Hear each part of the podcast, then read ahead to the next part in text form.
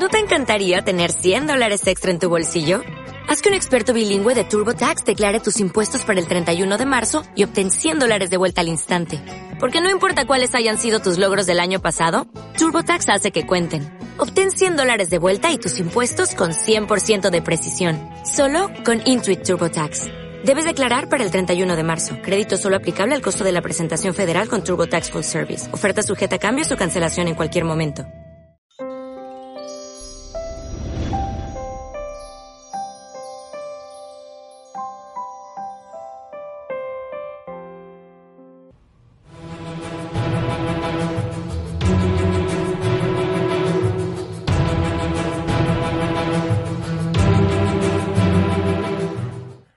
Esto es Jueces. El Rey viene. Este episodio, La clave de oro para la prosperidad. Bueno, bienvenidos de nuevo a los jueces. Nos encontramos en el libro de Deuteronomio porque estamos exponiendo la ley, por así decirlo, que los jueces van a juzgar por el cumplimiento. Así que para entender lo que sucede durante el periodo de los jueces y cómo es una sombra profética de estos tiempos, como lo fue en el día de los jueces, cada uno hacía lo que bien le parecía porque no había rey en Israel. Sin embargo, había un rey en Israel. El rey del cielo era el rey de Israel, pero el pueblo no quería vivir en conformidad con eso, y cuando se salieron del camino, la destrucción vino sobre ellos.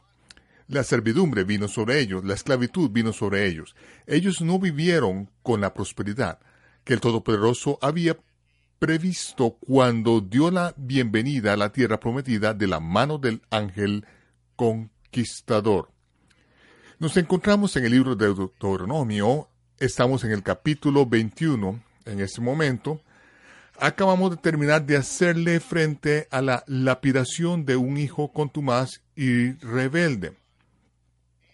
Ahora vamos a entrar al próximo asunto a medida que seguimos adelante con esas declaraciones individuales, esas leyes individuales que Moisés está exponiendo cuando entremos en la tierra, así es como vamos a gobernarnos a nosotros mismos. Vamos a ir a través de esto, ya que es importante entender esto antes de que lleguemos al libro de jueces. De lo contrario, no vamos a tener ningún contexto para entender porque las cosas están sucediendo en el libro de jueces como está sucediendo. Recuerden el tiempo de contexto definitivo, no solo en los evangelios cronológicos, sino también en toda la escritura. Sin el contexto del tiempo y sin saber todo en una secuencia de tiempo ordenado, no hay causa y efecto. Eso es solo un verso aquí y un verso allá. Por eso estamos tomando el tiempo para establecer el estándar. Así que cuando entremos al libro de jueces, todo tenga sentido. Ahora vamos al versículo 22, ese es el mandamiento acerca de enterrar a un criminal ejecutado antes de del atardecer. Si alguien hubiera cometido algún crimen digno de muerte y lo hiciereis morir y lo colgareis en un árbol, no dejaréis que su cuerpo pase la noche en el árbol sin falta, lo enterrarás el mismo día. Y luego en paréntesis, porque maldito por Dios es el colgado. Luego el final del paréntesis, y no contaminarás tu tierra que Jehová tu Dios te da por heredad. Así que es donde obtenemos este versículo, como está escrito, maldito el que es colgado en un árbol. Ahora la palabra árbol, en la palabra madero, no nos topamos con esto en otra de nuestras series cuando estábamos en el libro de Apocalipsis. Se trata simplemente de madera el contexto y la cultura determinan lo que significa ser colgado en un árbol.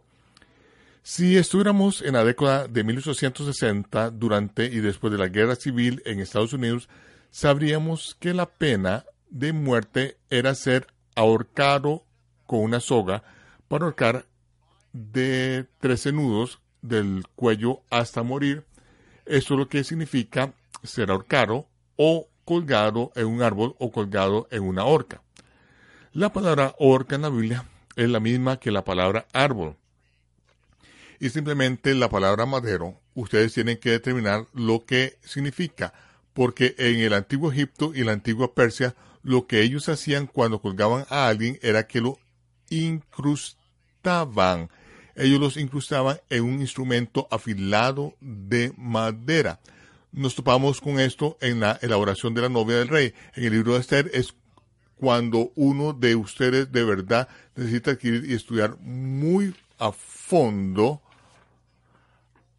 nos adelantamos en el tiempo de la época romana. que hicieron en la época romana? Ellos ahorcaban a la gente en una cruz, lo cual es una representación de la Tau babilónica, la cruz de Mitra, lo mismo que estaba en los estándares de batalla de los ejércitos romanos hace más de 100 años antes del nacimiento de Yeshua.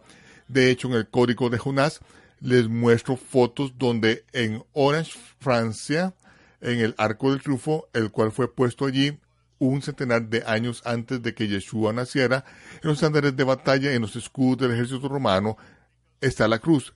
Es la cruz de Mitra. Ellos clavaban y ataban a la gente en la cruz de Mitra como sacrificio a su Dios.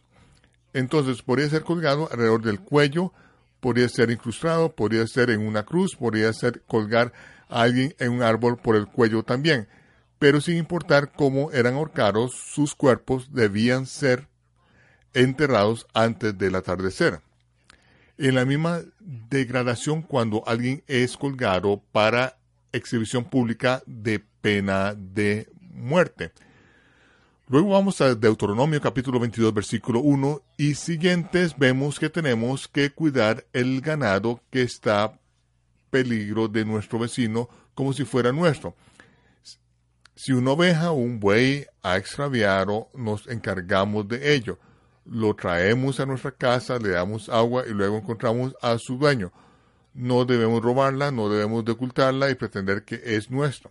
No nos permite cambiar las marcas de ella, como lo hicieron en el viejo oeste de Norteamérica. El siguiente versículo, versículo 5, no travestismo para fingir el sexo opuesto. No vestirá la mujer traje de hombre, ni el hombre vestirá ropa de mujer, porque abominación es a Jehová, tu Dios cualquiera que esto hace Vemos que esto es muy común hoy en día en la cultura que salió de los cananeos perversos. Los sodomitas están haciendo esto regularmente. Esto es una abominación, tal como comer carne porcina es una abominación. El mundo cristiano quiere elegir las abominaciones que quieren e ignorar lo que el Todopoderoso llama una abominación. Esto es una abominación. Ahora, los versículos 6 y 7 no debemos comernos la madre o el pájaro adulto y los pollitos. Ustedes se pueden comer una o lo otro, pero no se puede comer a los dos al mismo tiempo. Dice que usted va a hacer esto para que te vaya bien y prolongues tus días. Así que en la realidad, en la realidad el Todopoderoso es el mejor ejemplo de lo que es la Greenpeace. Él nos ha dicho que seamos delimitados en lo que hacemos y cómo cosechamos incluso animales para comer. Luego tenemos los códigos de construcción en el versículo 8. Nos habla de construir una baranda en nuestra entrada, una muralla en la parte superior de la casa. Hoy en día en Estados Unidos, si se cubierta está por encima de 24 pulgadas de alto, entonces usted debe tener una baranda de una altura determinada. Todos estos se realizan en códigos para que la gente no se lesione. Bueno, los primeros códigos de construcción que vemos está aquí en las escrituras. Luego que nos dice algo que parece que no pasa a través del cerebro del Congreso o las totalidad de las corporaciones farmacéuticas o de la semilla modificada genéticamente o híbrido. No sembrarás tu viña con semillas diversas, no sea que pierda todo tanto la semilla que sembraste como el fruto de la viña. Esto también es modificación genética. Luego no hay que poner yugo desigual con diferentes animales juntos. No harás con buey y con asno juntamente. Ambos deben de ser capaces de alar sus partes iguales. Esto se retoma adelante en el Brit No os uniréis en yugo desigual con los incrédulos. Saúl no estaba citando desde aquí, tomando de la Torah. Por lo tanto, no me digan que la Torah ha sido eliminada eso sería algo absurdo. No ha sido eliminada. De hecho, se expandió de manera que podamos entender las ramificaciones en otras áreas. Luego tenemos la anulación de un contrato de matrimonio falso en los versículos 13 al 21. Esto es cuando un hombre toma una esposa y dice que ella no era virgen. Bueno, si él dice que ella no es virgen y él la aborrece y quiere dejarla, entonces es su derecho y su deber y eso es lo que se debe, se hace. Las señales de su virginidad son presentadas por el padre y la madre que guardaban las señales de la virginidad, que es una hoja en blanco que se utiliza en la cama matrimonial para demostrar que ella era virgen en el momento debido a la sangre que estaría en, en ella. Entonces, estos llevarían estos a los jueces y si este hombre ha dicho esto en contra de su esposa, ella no era virgen, y ellos demuestran las señales de su virginidad, él no puede nunca, nunca divorciarse de esta mujer. Él ha mentido. Pero si resulta que ella ha mentido, ella no era virgen, entonces ella es apedreada, por cuanto hizo vileza en Israel. Esta es la forma de eliminar la fornicación de Israel a las naciones no les está prohibido tener prostitutas, pero a Israel sí.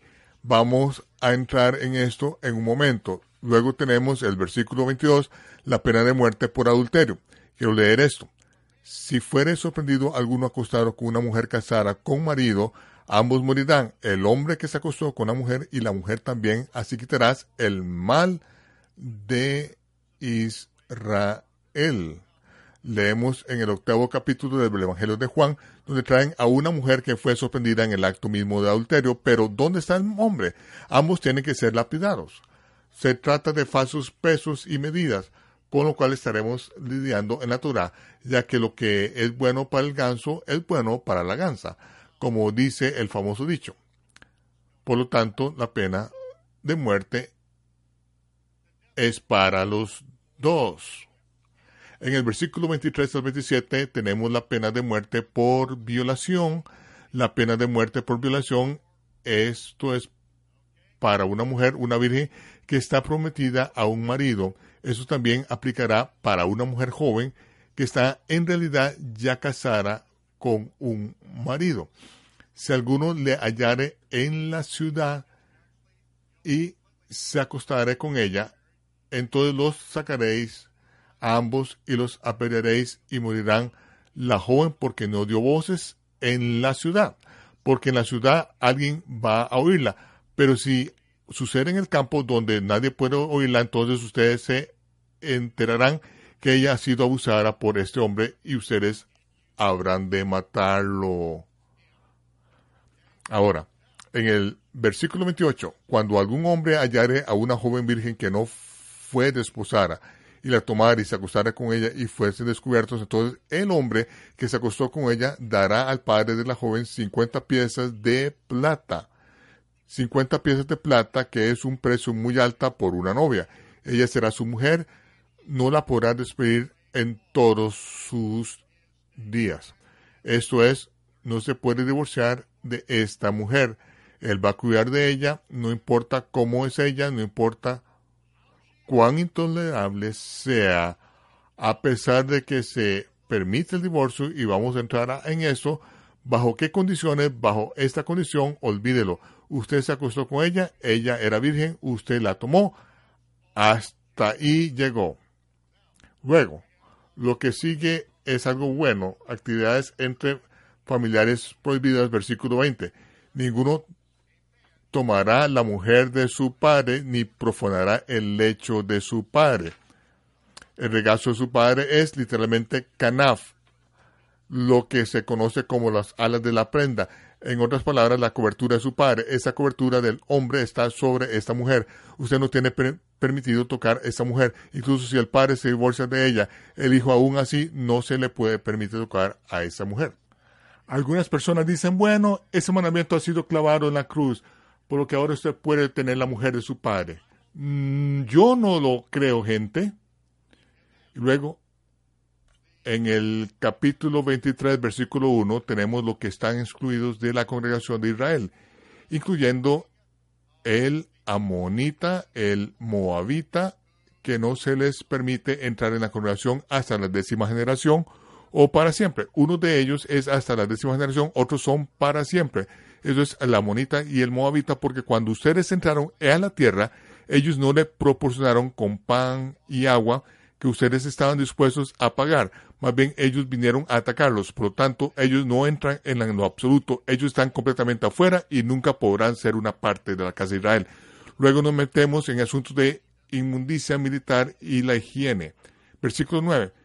Cuando el ejército saliere a campaña contra los tus enemigos, te guardarás de toda cosa mala. Tenemos un asunto masculino en el campamento que se trata en los versículos 10 y 11. Luego los versículos 12 y siguientes tendrás un lugar fuera del campamento a donde salgas. Siempre que vean el término salir, como este profeta, como Samuel y Saúl salieron, fuera significa que salieron de la ciudad para hacer sus necesidades. Así que el campamento del ejército tiene que tener un lugar donde salir afuera. Eso es básicamente una letrina. Y dice, tendrás también entre tus armas una estaca y cuando estuvieres allí afuera, cavarás con ella y luego volverte, cubrirás tu excremento. Es obvio lo que está hablando porque Jehová tu Dios anda en medio de tu campamento para librarte y para entregar a tus enemigos delante de ti. Por tanto, tu campamento ha de ser santo para que Él vea en ti cosa inmunda y se pare en ella y se vuelva en pos de ti. yo añadí las palabras se pare en ella, pero esta es la imagen. Eso es lo que hacemos en el ejército hoy lo primero que hacemos cuando establecemos el campamento, en primer lugar, en la parte posterior de nuestras mochilas, lo primero que tenemos es una herramienta de afianzamiento. No es un depósito de combate. El número uno también es la paleta que está en el final de nuestra lanza o mochila para que podamos cavar un agujero. Lo primero que hacemos es cavar una letrina. Si vamos a estar allí por un tiempo, vamos a conseguir un tambor de 50 galones y vamos a usar esto por un tiempo. Luego vamos a poner queroseno en él y vamos a quitar las rondas C4 de nuestros proyectiles de mortero de 81 milímetros, los adicionales. Esto fue lo que hice en la infantería de la Marina, morteros de 81 milímetros. Así que para juzgar la distancia, para determinar la distancia que se va a disparar esta ronda, se quitan los paquetes de C4. Utilizamos esto para quemar el excremento que está en el barril de 50 galones de corte junto con el combustible diésel. Es realmente es una cosa odorífera pero también la limpieza del campamento. Entonces, si Jehová camina en nuestro campamento, en la infantería de la Marina, él no va a ver nada de eso, viene directamente de la Biblia. De hecho, muchos, muchos de los generales de la infantería marina eran muy estudiosos, bueno, estudiantes estudiosos de la Biblia, porque así es como aprendemos a dirigir la guerra. Luego tenemos en el versículo 15, ustedes tienen que proporcionar refugio a un esclavo fugitivo. No tienen que devolverlo de nuevo al amo si el esclavo se ha escapado, ustedes tienen que darle un puerto. No tienen que retomar, retornarlo, ni tienen que oprimirlo, ustedes no tienen que mantenerlo como rehén para pedir rescate por el obligarlo a pagarles a ustedes por ocultarlo. Luego tenemos en el versículo 17 y siguientes, no tenemos prostitutas, no hay prostitutas o se echan con varones de la congregación de Israel. En el versículo 17 dice que no hay rameras de entre las hijas de Israel. Esa es una que se entrega a la prostitución. No puede haber esto entre las hijas de Israel. Nos damos cuenta de esto en toda la situación con Judá y Tamar. Judá pensó que estaba contratando a una prostituta. Cuando se descubrió que Tamar en realidad estaba embarazada, la trajeron como si fuera una prostituta y la iban a apedrear. Pero resultó que Tamar era la prostituta que Judá había contratado, pero ella hizo todo esto porque Judá se había negado a dar a otro de sus hijos a ella para dar descendencia a su difundo, difundo marido. Él dijo que Tamar era más justa que él, pero debido a que se pensaba que ella era una prostituta en Israel, ella estaba a punto de ser lapidada. Ni, ni haya sodomita. ¿Qué es un sodomita? Obviamente es un varón homosexual. Ya saben, los hombres que no deberían de estar haciendo aquello entre ellos. ¿Está bien? Pongámoslo de esta manera. No traerás la paga de una ramera ni el precio de un perro a la casa de Jehová por ningún voto, porque abominación es a Jehová tu Dios. Estas son abominaciones, no cambian.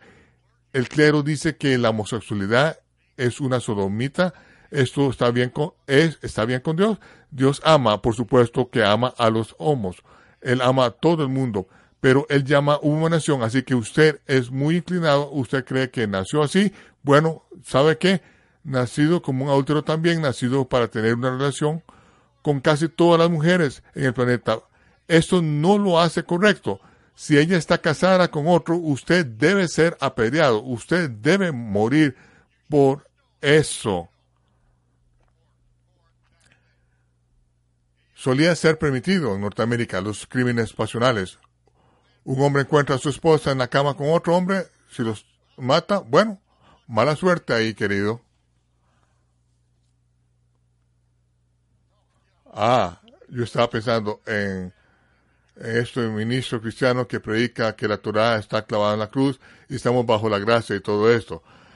Él contrató a un sodomita, un sodomita, un varón que es un prostituto. Si él hubiera contratado a una prostituta, si yo hubiera sido más suave con él, pero no, tengo que nombrarlo a él, porque él contrató a un prostituto sodomita.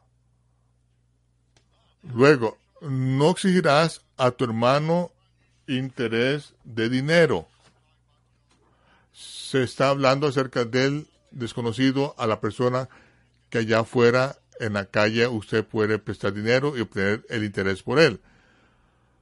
Luego los votos a Jehová, verso 21. Escuchen atentamente, damas y caballeros, esto nos va a llevar justo al Bit Cuando haces voto a Jehová, el, tu Elohim, no tardes en pagarlo, porque Él ciertamente lo demandará de ti. Él es que se va a hacer juicio contra ustedes, y sería pecado en ti. Mas cuando te abstengas de prometer, no habrá en ti pecado. Si ustedes no hacen un voto, no es pecado, pero por lo que hubiere salido de tus labios, lo guardarás y lo cumplirás conforme lo prometiste a Jehová, pagando la ofrenda voluntaria que prometiste con tu boca. Vemos este ejemplo a través de los profetas. Vive Jehová, en otras palabras, por cuanto el Creador está vivo, voy a hacer esto o voy a hacer aquello. Yeshua nunca negó esto. Él dijo, no juren falsamente por nada. En el Mateo hebreo, la palabra falsamente simplemente no logró estar en el texto griego. Yeshua no dijo, no jurar del todo. Él dijo, no juren falsamente por nada. Falsamente por nada.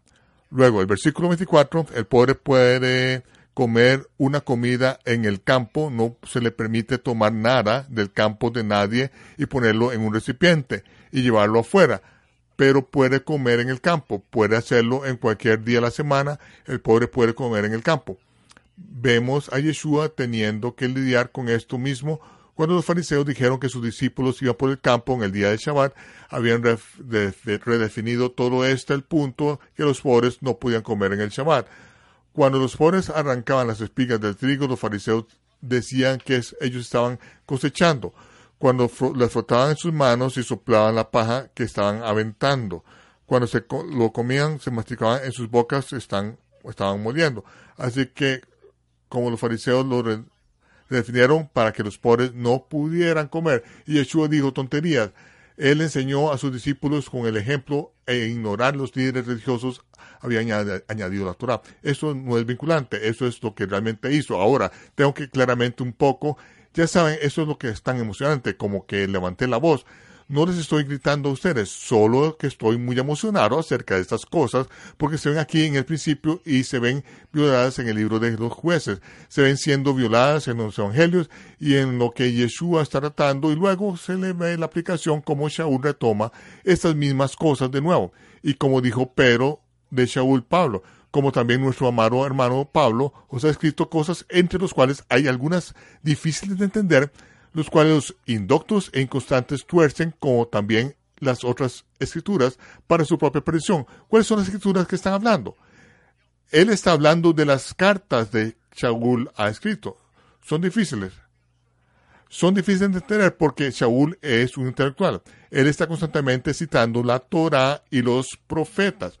Él está comentando sobre la Torah y los profetas constantemente. Él lo está trayendo a casa a cómo viven en la actualidad y las personas que son indoctas en la Torah destruyen estas cosas y tuercen estas cosas como lo hacen con las otras escrituras para su propia perdición. Bueno, vamos a ver cómo todas estas cosas se desenlazan. Llegamos a las reglas para el divorcio. Deuteronomio capítulo 24, versículo 1. Cuando alguno tomare mujer y se casare con ella y sucediere que ella no encuentra favor en sus ojos, la palabra hebrea es shen, la cual es un shen o inaceptable.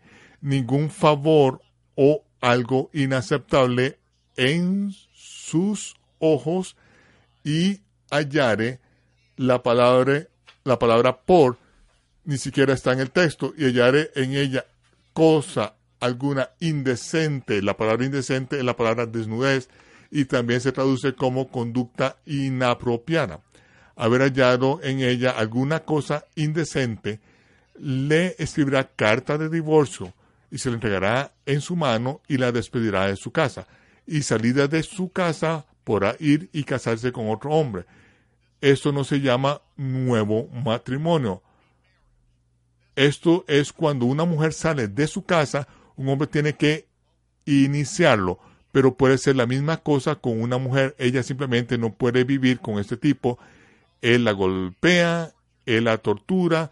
Estas cosas pasan en la vida real, damas y caballeros. Cuando eso sucede, una mujer no está obligada a permanecer con un tirano, con una persona así, que la golpea y la tortura y golpea a los niños. Si hay alguna situación como esta, definitivamente hay una conducta inapropiada en el libro de alguien acerca de esto.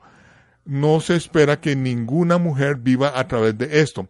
Es solo por la mala doctrina de la iglesia que la gente ha vivido en servidumbre. Hemos tenido las claves durante 3.400 años, pero a causa de algo absurdo, puede decir la palabra que eh, esto es absolutamente correcta en este uso, doctrina, dogmas que han salido de la iglesia romana y luego han permanecido adentro y nunca se han cuestionado entre los protestantes que las personas han muerto en este tipo de matrimonios. Y luego, ella puede ser la esposa de otro hombre, pero si la aborreciera este último y le escribiera carta de divorcio y se la entregara en su mano y la despediera de su casa y hubiere muerto el postrer hombre que la tomó por mujer, no podrá su primer marido que la despidió, no podrá volverla a tomar para que sea su mujer. No se permite las segundas nupcias. Si usted repudia a su esposa, ella va y se vuelve la esposa de otro hombre. Y si él muere y se divorcia de ella, a usted no se le permite volver a casarse con ella. No se permite las segundas nupcias. Ahora, si usted repudia a esa a su esposa y ella no se ha convertido en la esposa de otro hombre y te casas con ella de nuevo, esto está permitido. Esto pasa muchas veces. La gente se, se separa y se dan cuenta de que se apresuraron. Ella no era tan mala, no cocinaba tan mal. Él no era tan malo después de todo. Y así ellos pueden volver a unirse en este momento, en estas condiciones. Luego dice, porque después de eso ella fue envilecida, porque es abominación delante de Jehová, y no has de permitir la tierra que Jehová te da por heredad.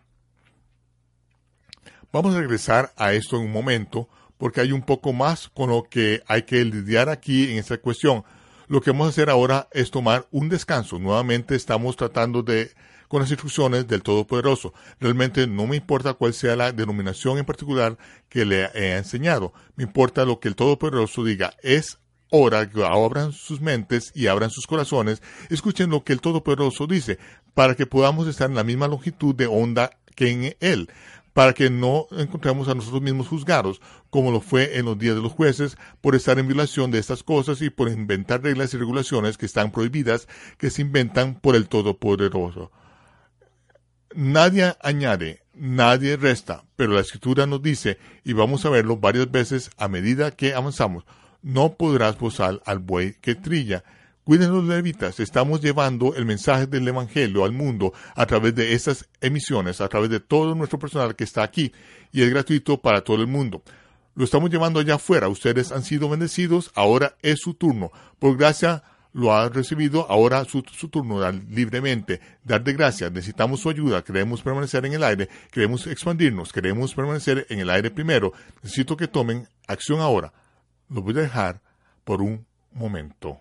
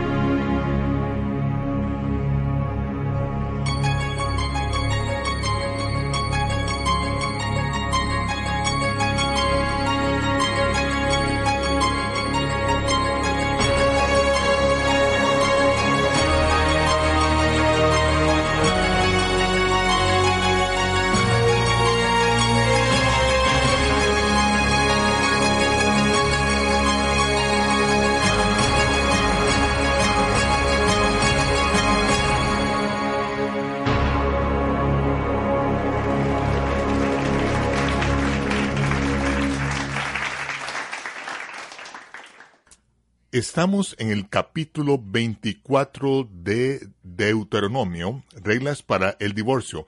Esto es algo que se va a venir en el libro de jueces, como dice, cuando alguno tomare mujer y se casare con ella y sucediere que ella no encontrase favor en sus ojos, la palabra es literalmente el negativo de Shen. Es inaceptable. Hay algo inaceptable en sus ojos que ha hallado alguna cosa indecente o un comportamiento inadecuado. También se traduce como desnudez. La desnudez se define como conducta sexual inapropiada en la sección de desnudez. Cuando se habla de la desnudez de una persona, esa desnudez, como la desnudez de un hombre, es su esposa, esa desnudez le pertenece a él. Cualquier cosa fuera de esa relación de marido y mujer es una conducta sexual inapropiada. Conducta inapropiada, pero no es exclusiva a eso. De hecho, esas son las palabras que se utilizan en Mateo, que han sido traducidas del griego a como fornicación, cuando, cuando Yeshua habla acerca del divorcio, fue traducido a la palabra fornicación, pero tenemos un problema, porque la fornicación es un término definido legalmente. Tenemos un problema en, inglés, porque en los 50 estados de Norteamérica, o son 57 estados, 57 estados de acuerdo a nuestro intrépido líder, en los 57 estados de Estados Unidos de América, fornicación se define legalmente en muchas maneras diferentes pero sin embargo en el hebreo es una cuestión de herba, se trata de una conducta inapropiada. Y vemos que este comportamiento se presenta en la escritura. Vemos incluso en el imperio persa que Basti fue la reina, a pesar de que el rey tenía muchas concubinas, la reina la reina Ciara, la mujer más bella del imperio, ella criticó, ella deshonró, ella le faltó respeto a su marido y debido a eso así fue expulsada. Tenía que ser. Todos los jefes del Estado de 127 reinos alrededor dijeron, lo que ella ha hecho no se puede dejar así o va a haber un completo caos.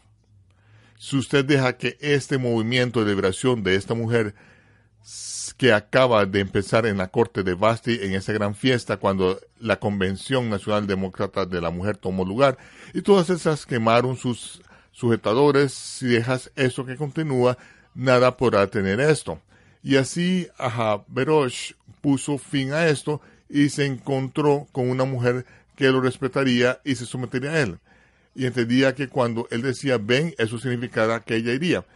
Cuando él no sostenía el cetro, ella sabía que ella podía morir, pero él amaba a esa hermosa mujer porque ella lo amaba. Ella lo respetaba y ella siempre sostuvo el cetro de oro que es esposa Adasa o Esther.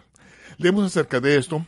Yo estaba mirando esto en Eclesiastés capítulo 7, versículo 26 y ha hallado más amarga que la muerte a la mujer cuyo corazón es lazos y redes, cuyo corazón, en lo más profundo, lo que ella siempre ha estado tratando de hacer es atrapar, tender una trampa, encontrar fallas, señalar, menospreciar, faltarle el respeto y avergonzar a su marido.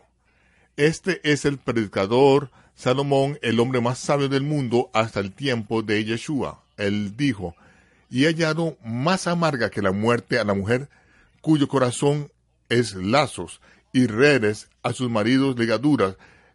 El que agrada a Dios escapará de ella, mas el pecador quedará en ella preso. Quedará en ella preso.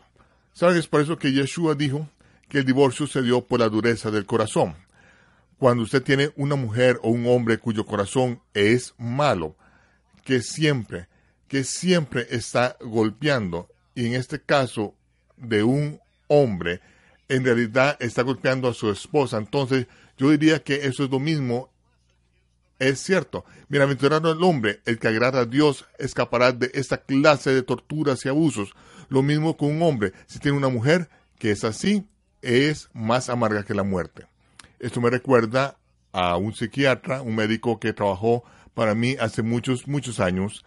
Él estaba hablando de su esposa y le dije, no puedo identificar, no me puedo identificar con esto. Él dijo, la razón es porque usted no tiene un buen matrimonio. Si usted tuviera un mal matrimonio, lo que estaría pensando todo el tiempo se despertaría en medio de la noche y usted estaría pensando en maneras de matar a esta mujer.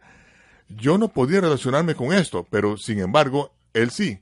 Él era una persona seria, él era un consejero, él era un psiquiatra y había pasado por eso en su vida y estaba tratando de ayudarme a entender que a veces las cosas son así.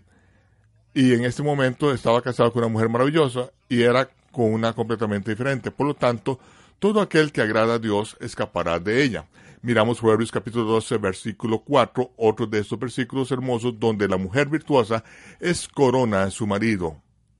Más la mala o la que avergüenza o irrespeta a su marido es como carcoma de los huesos. Literalmente causa enfermedad en las articulaciones.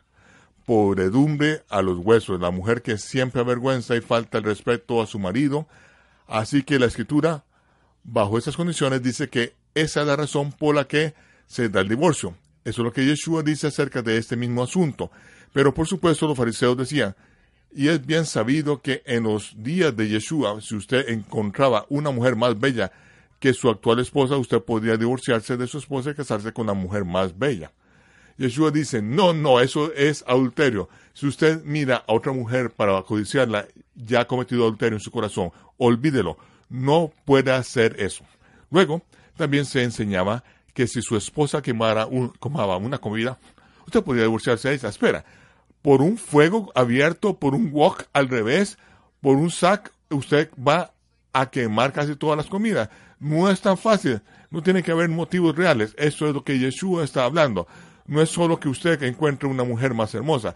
Puede que pasen unos, unos 30, 40 años más, Pero con el tiempo, como dice, cuando la nueva partida de 23 años de edad sale, su esposa de 60 años de edad probablemente no sea tan guapa como era cuando usted se casó con ella. Ciertamente usted puede encontrar una mujer más hermosa. ¿Acaso Yeshua aprueba eso? No, absolutamente no. Bueno, sigamos adelante. En el versículo 5 nos encontramos en Deuteronomio capítulo 24, versículo 5, cuando alguno fuere recién casado, no saldrá a la guerra, ni a ninguna cosa se le ocupará. Libre será en su casa por un año para alegrar a la mujer que tomó. Hágala feliz, hágala feliz. Luego usted va y regresa a la batalla. Luego, habla de no tomar la subsistencia de un hombre. Su rueda de molino, en prenda, por supuesto, es una piedra de molino, representativo de su forma de vida. Usted no toma como prenda de alguien aquello que luego hará que no sean capaces de ganarse la vida. Esto es, por supuesto, lo que los banqueros están haciendo hoy en día. Ellos vienen y golpean y toman su capacidad para pagar el préstamo. Esta es la forma en que básicamente violan a toda la industria de la agricultura, básicamente causando el abandono en, en granjas y manteniendo que esto suceda. Ahora, el versículo 7, el secuestro y la trata de personas es la pena de muerte. Por supuesto, Jesús clavó esto en la cruz para que se pueda secuestrar a la gente. Se puede robar y usted puede venderlas como esclavas sexuales ahora, de acuerdo con las iglesias cristianas modernas. Voy a leer el versículo 7 y a ver si encontramos una salida. Cuando fuera hallado alguno que hubiera hurtado uno sus hermanos de los hijos de Israel y se hubiera esclavizado o lo hubiera vendido, morirá en el taladrón y quitarás el mal en medio de ti. Damos y caballeros, el asesinato está prohibido, pero algunas personas tienen que morir. Algunas personas tienen que morir.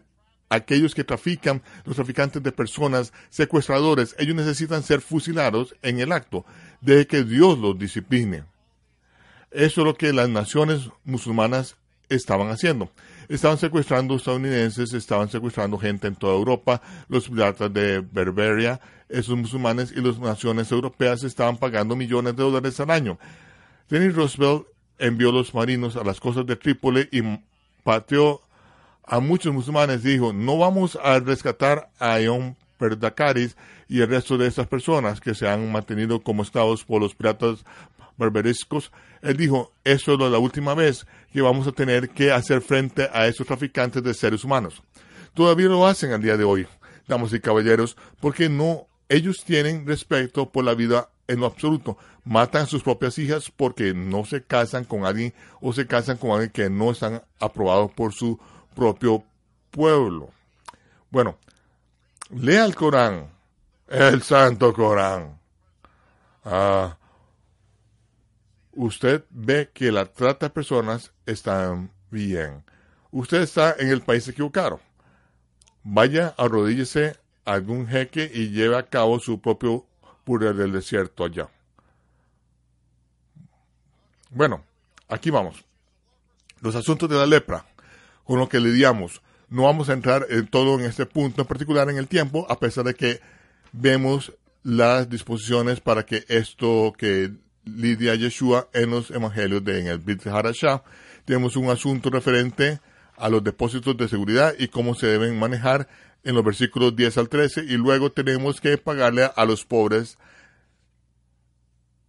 cada día si se trata de la mano a la boca, le pagamos a los pobres cada día, no los mantenemos como rehenes para que trabajen para nosotros. Eso es común en la tierra de Israel hoy. Ellos mantienen rehenes a los trabajadores extranjeros, toman los pasaportes de ellos, les roban. Es una parodia de lo que está pasando en la tierra de Israel hoy en día con los trabajadores extranjeros y también el tráfico humano en la tierra de Israel. Los funcionarios del gobierno están involucrados en casas, no casas de prostitución. Bueno, son casas de prostitución ya que tienen que pagar. Pero estas chicas son traídas de otros países y en realidad son vendidas a la esclavitud humana en la tierra de Israel. Si vienen en mi tour no, no voy a llevarlos allí, pero les puedo mostrar la casa exacta donde se hizo esto hasta que se cerró hace unos años atrás. Si puedo mostrarles en Norteamérica, entonces podríamos enviar a alguien por ahí a arrestar a todo el mundo o para dispararles a la vista, que es lo que creo que se debe hacer eh, con esta gente. Luego tenemos padres que no pueden ser puestos a muerte por los hijos o los hijos por los padres. No, todo el mundo paga la pena de muerte por su propio pecado. Versículo 17. No torcerás el derecho del extranjero ni del huérfano, ni tomarás en prenda la ropa de la viuda, sino que te acordarás que fuiste siervo en Egipto. Así que Moisés está diciendo literalmente, sea un dador, sea un dador, sea amable, recuerde de dónde viene y ayuda a las personas que necesiten ayuda. Yeshua va a reiterar esto una, otra y otra vez. Los versículos 19 y siguientes, liberalidad. No coseche las cosas tan detalladamente que las personas que le rodean no puedan ayudarse a sí mismo de algunas de las cosas que le rodean. Hoy en día no tenemos el mismo tipo de campos y todo esto, la recolección y la cosecha no se hace de la misma manera. Pero sea un dador, sea uno que da. Eso es lo que la Torah nos enseña. No trate de cosechar todo y tenerlo todo para usted solo. Asegúrese de que lo que usted tiene lo comparta con aquellos que son menos afortunados, de manera que el gobierno no entrará allí y tomará todo lo que usted para que usted pueda distribuirlo después de haber alineado sus bolsillos. Eso es lo que está pasando. Deuteronomio capítulo 25, versículo 1. 40 azotes máximo. Si alguien va a ser golpeado, 40 azotes máximo. Versículo 4. No pondrás bozal al buey cuando trillare. Por supuesto, eso se reitera por Saúl y él hace otra aplicación a lo mismo. No de animales, sino que él habla acerca del cuidado de los que ministran a ustedes si ellos les están ministrando a ustedes en las cosas espirituales, entonces es malo que usted les ministre a ellos en las cosas temporales, en las cosas que alguien necesita para comer y para mantenerse a sí mismos y para apoyar el trabajo del ministrarles a ustedes. No, es axiomático. Todo trabaja en conjunto. Luego tenemos los versículos 5 y siguientes que nos damos cuenta que eso llega a suceder en el libro de Ruth, cuando hermanos habitaren juntos y muriere alguno de ellos y no tuviere hijo, la mujer del muerto no se casará fuera con hombre extraño. Pero ella va a tomar a uno de los hermanos, el pariente redentor, por así decirlo, para poder dar descendencia a su hermano, la semilla que se levante no se la de su nombre, sino que se reconoce que se trata de la esposa de esta persona. Pero esto es lo que sucede con el hijo de Noemi y su marido. Abimelech, creo que es, sí. Abimelech. Abimelech, creo que sí. Ellos tienen un hijo llamado Malón, que significa enfermo que se levanta y muere. Su esposa Ruth luego entró en la tierra prometida, queriendo que el pueblo de Noemí sea su pueblo y el Dios de Noemí sea su Dios. Ella entró en la tierra y había alguien que tenía el derecho de casarse con ella y levantarle descendencia. Se nos dice en el versículo 8 que los ancianos de la ciudad deberán hablar con él que tiene el derecho y la responsabilidad de dar descendencia a esta persona fallecida a través de su viuda. Y si él se niega a tomarla y si él se niega a tomarla, eh, versículo 9, se acercará entonces su cuñada a él delante de los ancianos y le quitará el calzado del pie y le escupirá, escupirá en el rostro y hablará y dirá, así será hecho al varón que no quiere edificar la casa de su hermano. Y se le dará este nombre en de la casa del descalzado. Esto es exactamente lo que ocurre con el hermano de Boaz, que se, de Boaz, que se niega. Él no quiere que su herencia se estropee por levantar y criar a otro niño que será el primogénito de Ruth. Él no quiere que su herencia se vaya para allá. Entonces, no, más bien él dice, yo no voy a hacerlo. Entonces, ¿qué sucede? Le quitan su zapato, si ella le escupe en la cara, no tenemos el detalle sobre eso. Pero luego Boaz dice, está bien, yo voy a tomarla y entonces continuamos a partir de ahí. Y luego, en el versículo 11, espero que eso no suceda, dos hombres están luchando. A una mujer no se le permite venir y agarrar a este hombre por las partes privadas con el fin de rescatar a su marido.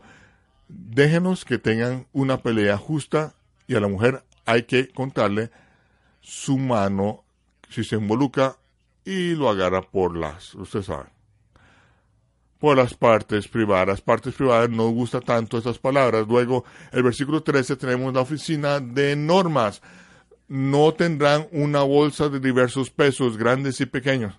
Y por supuesto, esta norma se hace en países, hay una oficina de normas en América.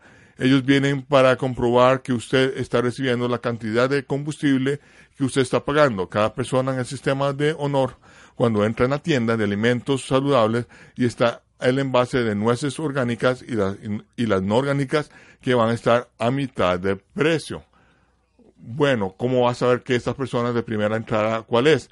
Porque todo lo que usted tiene que hacer es tomar esa bolsa y escribir el número para lo inorgánico cuando usted está comprando las cosas caras. ¿Y qué es? La escritura dice, no lo hagas, no lo hagas, porque abominación es a Jehová tu Dios cualquiera que hace esto y cualquiera que hace injusticia. Por lo tanto, no importa si usted guarda el Shabbat o no. Si usted va a la tienda de alimentos saludables y hace eso, usted es una abominación para Jehová. Es la misma palabra para un sonomita. Usted es un sonomita, usted es un sonomita flameante. Lo siento. Luego, hemos de recordar lo que hizo Amalek. En los versículos 17 y 18, de cómo se te salió al encuentro en el camino y se desbarató la retaguardia de todos los débiles que iban detrás de ti. Cuando tú estabas cansado y trabajando, cuando estábamos cruzando a través del Mar Rojo, llegamos a otro lado y Amalek vino y tomó a las mujeres y a los niños. Esos cobardes, esto es lo que todavía hacen en la tierra de Israel. Las Naciones Unidas renombró a esas personas, usted sabe, no, no hay tal cosa, son amalecitas. Ellos son los que usan a las mujeres y niños como escudos humanos. Ellos son los que van y hacen explotar a las mujeres y a los niños inocentes en tiendas de zapatos, amalecitas. El Todopoderoso dice, yo voy a tener guerra con ellos para siempre. Borrará la memoria de ellos, mátalos hasta el último y de estos cobardes no son aptos para vivir en el planeta, son inadaptados para vivir en el mundo. Mátalos a todos y deje que Dios los discipline al final. Esas son las personas con las que Israel está teniendo que lidiar. No lo olvides, dice, no lo olvides. Usted no tiene que olvidar lo que ellos hicieron, debido a que el rey Saúl no eliminó, eliminó a Agag, el rey de Amalek. Luego vemos que Amán, Agageo, del linaje de este rey amalecita, intenta acabar con todo Israel. Vemos la misma cosa sucediendo hasta el día de hoy. Luego dice en el capítulo 26, versículo 1 y siguientes. Cuando hayas entrado en la tierra que Jehová tu Dios te da por herencia, y tomes en posesión de ella, entonces tomarás de las primicias de todos los frutos que sacares de la tierra y las pondrás en una canasta e irás al lugar que Jehová escogiere para hacer habitar allí su nombre. Y te presentarás al sacerdote que hubiese en aquellos días, y le dirás, declaro hoy a Jehová tu Elohim que he entrado en la tierra que juró Jehová a nuestros padres que nos daría. Y dice que usted tiene que comunicarle esto mismo al sacerdote a medida que usted ofrece las primicias. Eso es algo que aún hoy en día, aún hoy, esto es algo que hacemos.